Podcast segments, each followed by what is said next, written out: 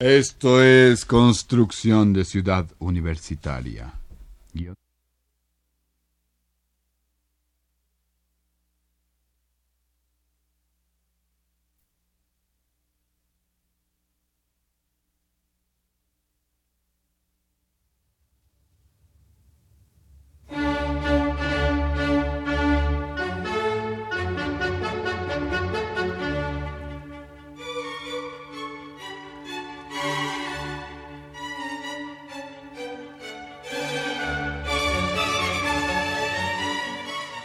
Ciudad Universitaria, a 40 años de su construcción.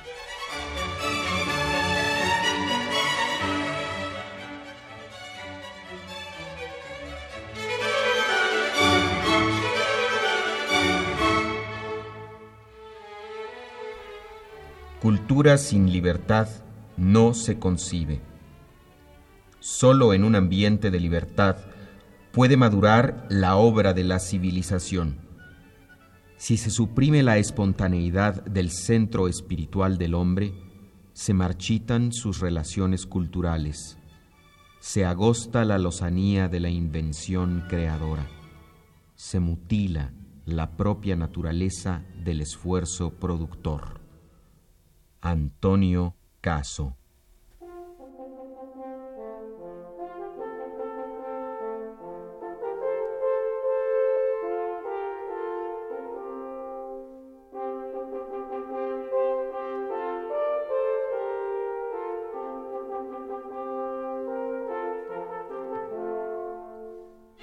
se dijo en nuestra anterior emisión, por fin, después de muchos intentos, sueños y esfuerzos, la Universidad Nacional Autónoma de México logró obtener los predios del Pedregal a fin de construir la ciudad universitaria y la promesa de nuevos espacios, sitios de libertad, para continuar su labor creadora. Gran mérito tuvo el entonces rector, el doctor Salvador Subirán, al encabezar y motivar las inquietudes de mucha gente que desde hacía tiempo venía impulsando esta gran idea. Los vientos de la historia corrían definitivamente a favor de la causa universitaria. El fin de la Segunda Guerra Mundial sorprendía a nuestra nación enrachada en un proceso de estabilidad y crecimiento económico. El México bronco, aquel de cuartelazos e inestabilidad política, había cedido a una etapa de civilidad y tolerancia propicia para constituirse en un digno marco a toda una explosión de creatividad. Las penurias y sacrificios de la revolución rendían dignos frutos y las letras, la música, la pintura y el cine, así como las ciencias, obtenían resultados asombrosos. En ese contexto, llegó a la presidencia de la República el licenciado Miguel Alemán Valdés, con quien el rector de la Universidad Nacional Autónoma de México estableció una excelente relación en beneficio de la Casa de Estudios. Así, aquellos terrenos que una vez alimentaron al pueblo azteca con sus serpientes, una vez más mostrarían su generosidad, esta vez para nutrir el conocimiento.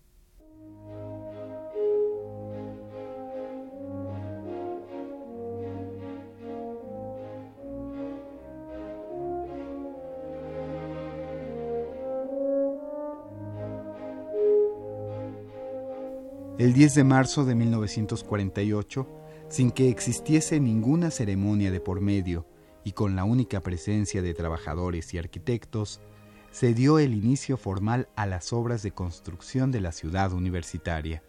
Los gastos estimados para ese simple año ascendían a 8 millones de pesos, de los cuales 5 millones habían sido proporcionados por el Estado y 3 serían sustraídos de lo recaudado en una colecta emprendida bajo el mote de Campaña de los 10 millones. La trascendencia de dicho acontecimiento y la discreción que asumió en el inicio de labores fue explicado por el rector Subirán y registrado en la prensa.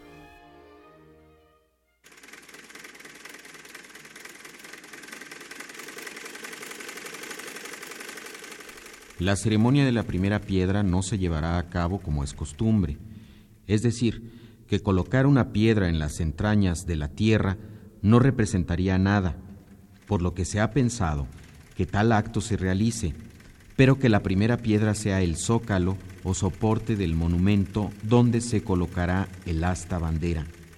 Allí habrá una inscripción dando cuenta de la fecha en que los trabajos se iniciaron y por otra de las partes de la misma piedra una inscripción de la fecha en que se terminen los trabajos.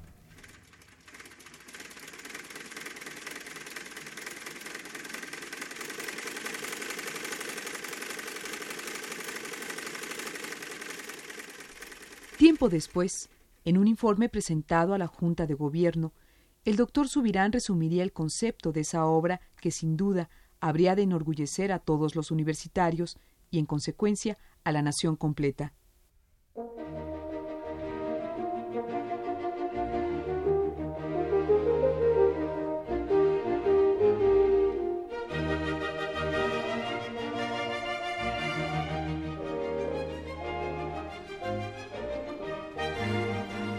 Los meditados estudios que hemos tenido que realizar para planear la ciudad universitaria nos han llevado primordialmente, antes de proyectar el edificio, a concebir la institución con estructuras modernas, no con un afán de renovación inconsistente y novedoso, sino con la única mira de hacer más eficiente y adecuada a nuestro tiempo la universidad, pero conservando siempre, en el fondo, las fuertes bases de su tradición, su vital experiencia y magníficas realizaciones.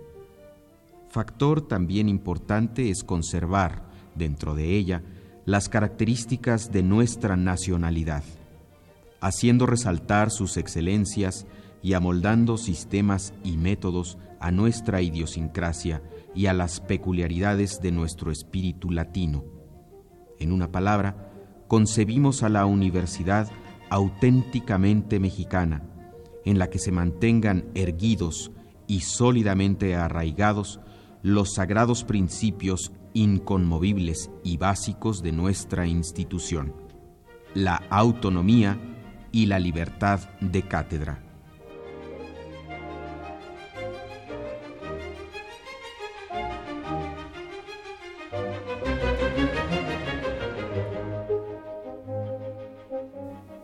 Para desgracia del proyecto de construcción de la ciudad universitaria y de la comunidad universitaria en su conjunto, un movimiento estudiantil provocó la renuncia del rector Salvador Subirán el 23 de abril de 1948. Este acontecimiento ponía una vez más a prueba las instancias universitarias surgidas a partir de la lucha de autonomía. Por fortuna, una vez más, la UNAM se supo sobreponer a la adversidad. El primero de junio del citado año de 1948 tomó posesión como rector el licenciado Luis Garrido, quien de inmediato se dio a la tarea de reemprender los trabajos para la edificación de la ciudad universitaria.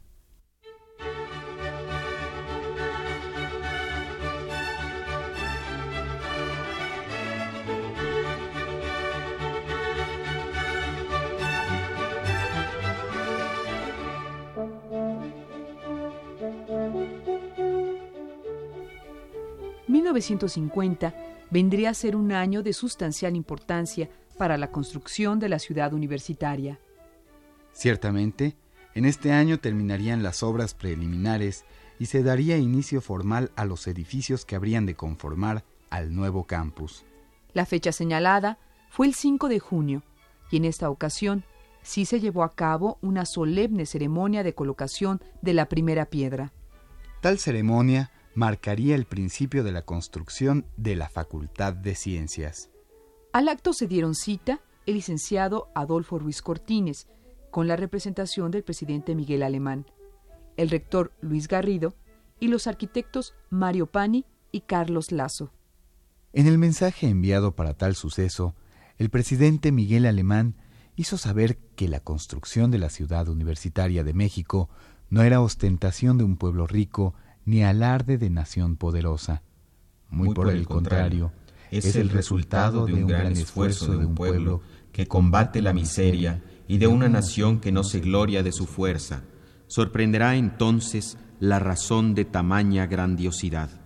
Pero si tenemos conciencia de que aquí han de habitar nobles estímulos, profunda devoción y consagración íntegra a la superación humana, poco nos parecerá lo que, de sacrificio del país, estas construcciones significan. Ningún ideal nos parece tan digno de nuestros tiempos y de todos los tiempos, y ninguno tan prometedor de salvación para la cultura como este al que dedicamos estas obras materiales, la dignidad del género humano parejamente disfrutada, sin distingos de raza, de creencias ni de origen nacional.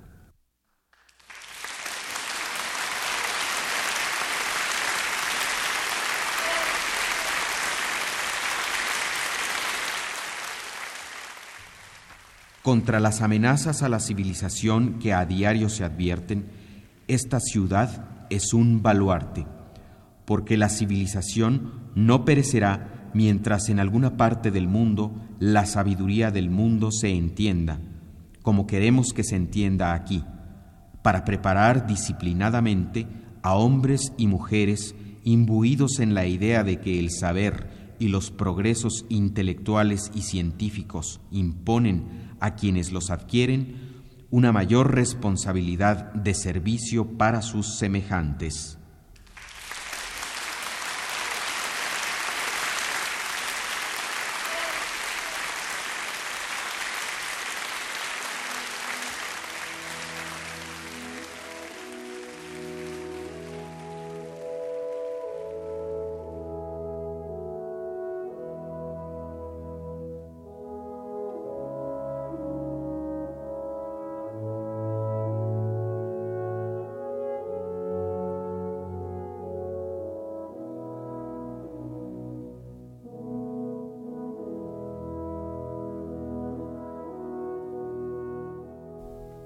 Pero uno de los discursos más emotivos en aquel 5 de junio de 1950 fue el pronunciado por el arquitecto Carlos Lazo, gerente general de la ciudad universitaria.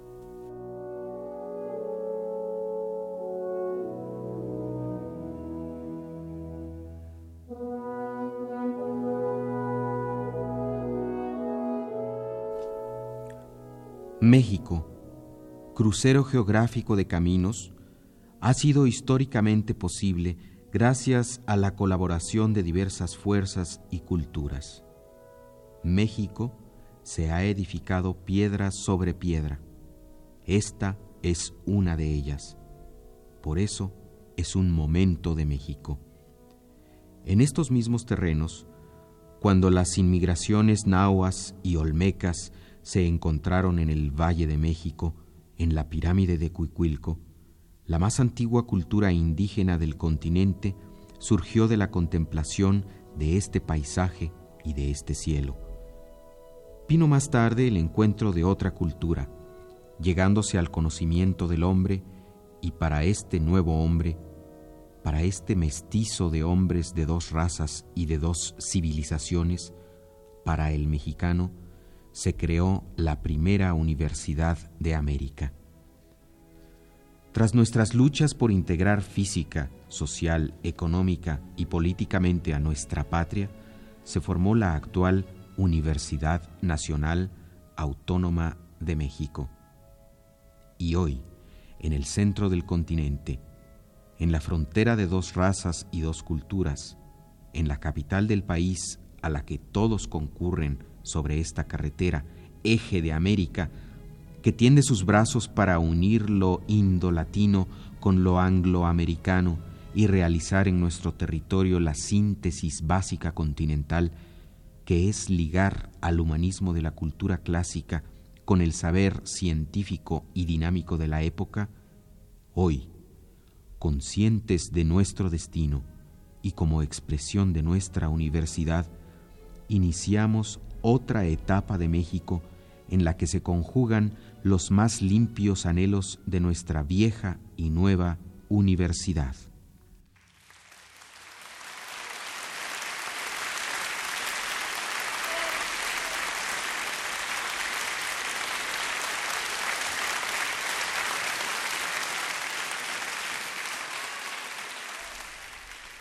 Señores, estamos explicando aquí las tesis más nobles, los ideales más limpios, los más fecundos enunciados que nos hablan de cómo construir México.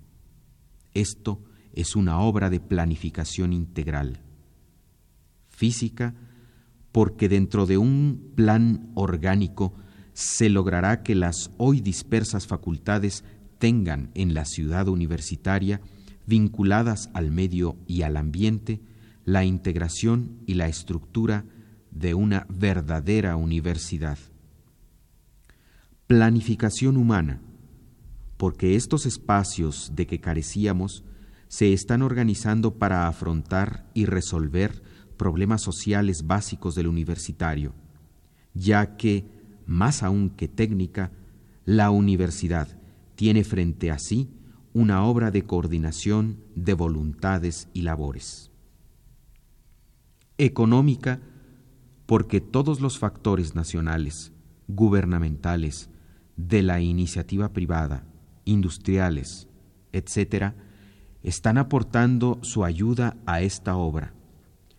Planificación política en su más noble significado, porque aquí, sobre los restos del antiguo hombre de América, México finca su anhelo de perdurabilidad a través de los valores del espíritu y decide formar el hombre nuevo de América, el mexicano consciente de su destino y del destino de su patria y del de su continente.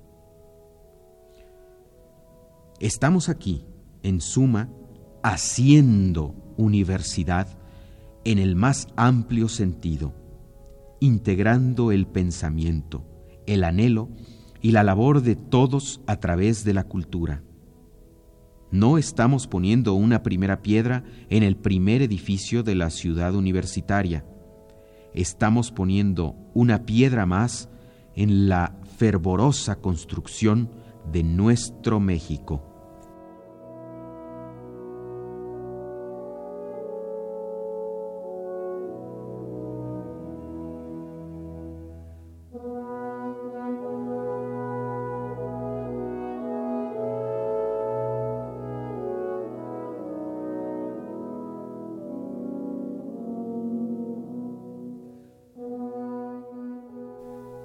Así, con el viento a veces a favor, otras no tanto, la construcción de la ciudad universitaria estaba en marcha aglutinando en una forma por demás eficaz las necesidades físicas con los requerimientos pedagógicos y las exigencias estéticas de los arquitectos, que denodadamente proveían de soluciones creativas a este proyecto que como inconveniente principal planteaba un problema de planificación a gran escala. Al respecto, el arquitecto Carlos Chanfón Olmos nos habla de esas dificultades y retos arquitectónicos que planteó el diseño de la ciudad universitaria y sobre las soluciones que se adoptaron.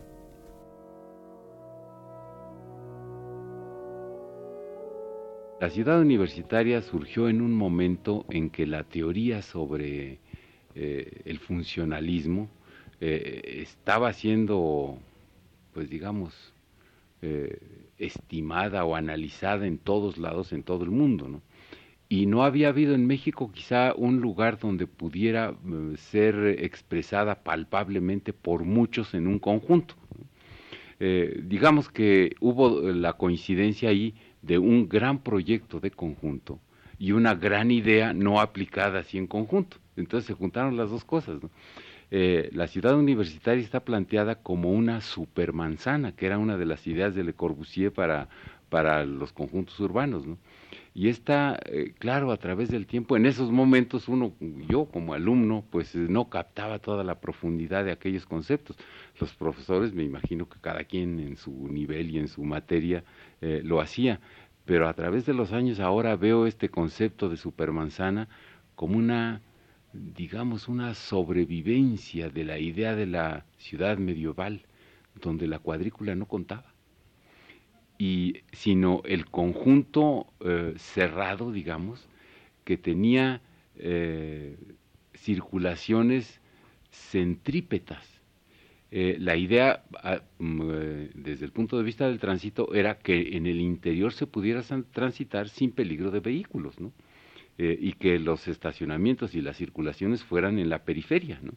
Por lo tanto, la periferia debía poder ser recorrida a pie en un tiempo, es decir, no en cinco horas, sino se hablaba de diez minutos a media hora, ¿no? Entonces la ciudad universitaria, dentro de esas normas, resulta una supermanzana de las más grandes, pero con esa idea de, de, la ciudad medieval de ser un conjunto, un núcleo vivo hacia el interior. Eh, eh, la motivación de traer esta idea antigua pues era el tránsito y no creo que hubiera habido mucha conciencia sobre esta coincidencia con la ciudad medieval porque la ciudad hispanoamericana con bases en la ciudad indígena era cuadriculada es decir no, se no se puede concebir una ciudad mesoamericana o hispanoamericana sin cuadrícula eh, ortogonal, es decir, a 90 grados en los dos sentidos. Por eso nosotros en las ciudades medievales o en la ciudad universitaria perdemos fácilmente la orientación. Eh, no estamos acostumbrados a esto, ¿no?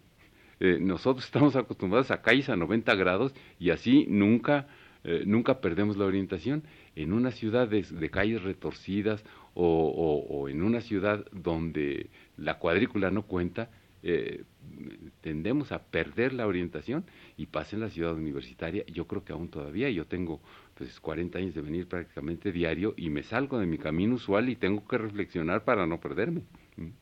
No hay la claridad de, de la cuadrícula, pero a nosotros nos cuesta comprenderlos, las otras gentes, los europeos, me imagino que no.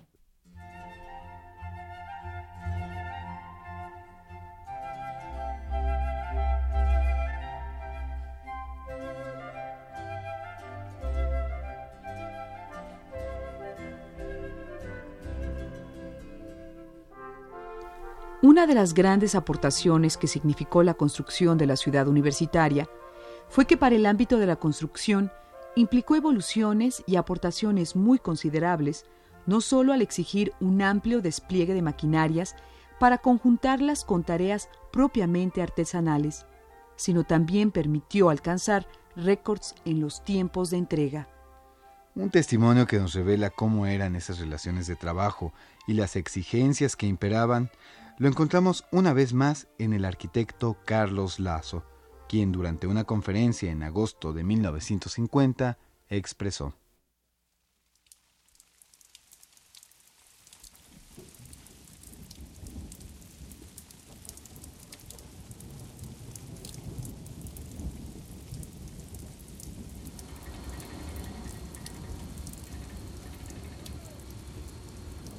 Con motivo de las lluvias se retrasaron cuatro días las obras de construcción y gracias a que se están trabajando las 24 horas y cualquiera que pasa por la avenida de los insurgentes verá que se mueven las luces de los tractores y reflectores. Se ha recuperado el retraso y se marcha con dos días de adelanto. Porque el espíritu de cooperación de los contratistas, todos ellos universitarios, dio motivo, entre otras, a una anécdota en una conferencia, el ingeniero Barros Sierra, gerente de construcciones de la ICA, encargada de la construcción de este edificio de ciencias, se levantó diciéndonos, Ahorita vengo. ¿A dónde vas? le preguntamos. Voy a echar un piso y regreso. En efecto, la construcción de este edificio de la Torre de Ciencias es un récord para la construcción en México. Nunca se había levantado una estructura con tal rapidez.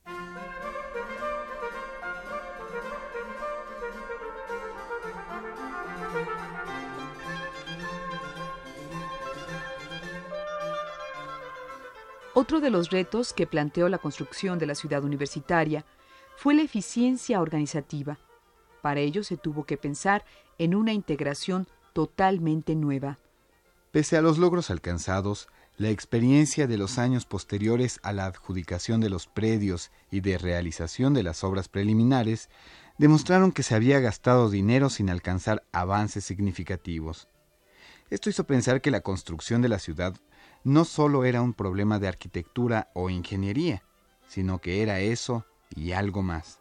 Era también un problema de financiamiento, era un problema de planificación de la industria de la construcción, era un problema humano de técnicos y obreros que llegaron a ser, en ocasiones, en gran cantidad.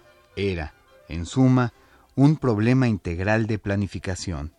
Esta obra de la cual se había hablado tanto, que nadie creía en ella, que nadie esperaba que se llegara a realizar, exigía soluciones innovadoras. El maestro emérito de la Facultad de Ingeniería, Marco Aurelio Torres H., nos relata más detalles sobre la construcción. Con la ciudad universitaria, aquello cobró vida. Fue otra cosa en lugar de aquellas piedras que no tenían un gran sentido humano. Al llegar la universidad, aquello se fue transformando continuamente.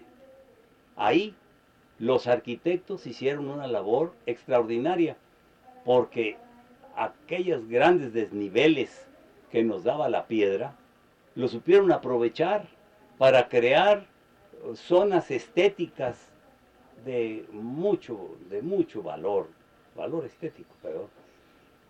Y los ingenieros, pues los ingenieros en realidad con que pudieran eh, apoyarse en esa roca, esa roca tiene una gran resistencia y pudieron muy bien construir los edificios de ciudad universitaria. Edificios que constituyeron entonces también, pues, uh, una especie de un hito, de un, un paso especial en la arquitectura mexicana. Fue tal el entusiasmo que había por ciudad universitaria que las compañías constructoras, todas las que fueron convocadas, se esmeraron en ofrecer precios que estaban a la par de los costos del mercado o quizás más abajo.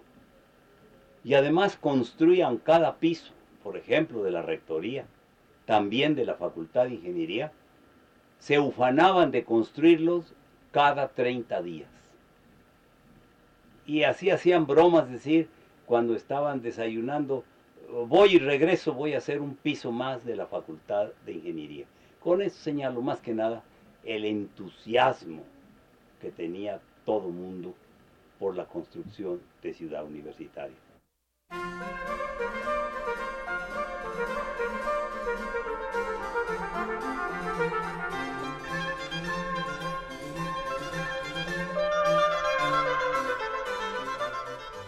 En la construcción de la ciudad universitaria, el trabajo manual fue muy importante. Y es justo señalar que en este rubro, la construcción de ciudad universitaria reportó un significativo beneficio social directo al promover hasta 100.000 fuentes de empleo con salarios lo suficientemente dignos como para presionar a los sindicatos de la construcción a fijar nuevos salarios mínimos. A esto habría que agregar ciertas prestaciones como ropa, servicios de lavandería, comedores, servicio de peluquería y atención médica, así como alfabetización y ciertas actividades recreativas. Como es lógico, cuando se reúnen tantas personas con tan diferentes formas de pensar, y no siempre en condiciones agradables, el riesgo de algún agravio está siempre presente. Para ello, se tomó la precaución de integrar grupos de vigilancia, con la participación del equipo de pentatlón universitario, los cuales tenían la misión de evitar riñas y robos, así como la venta de bebidas embriagantes.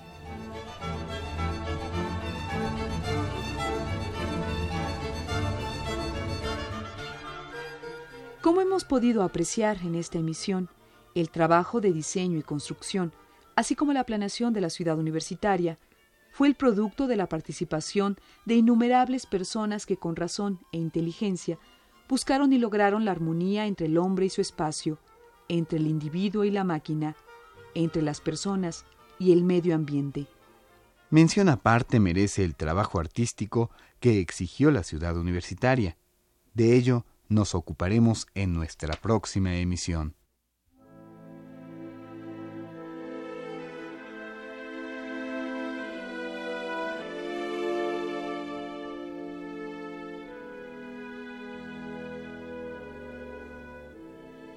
Guión y producción, David Vázquez Licona. Voces, Susana Albarrán Méndez, Javier Platas y David Vázquez. Realización técnica, José Gutiérrez.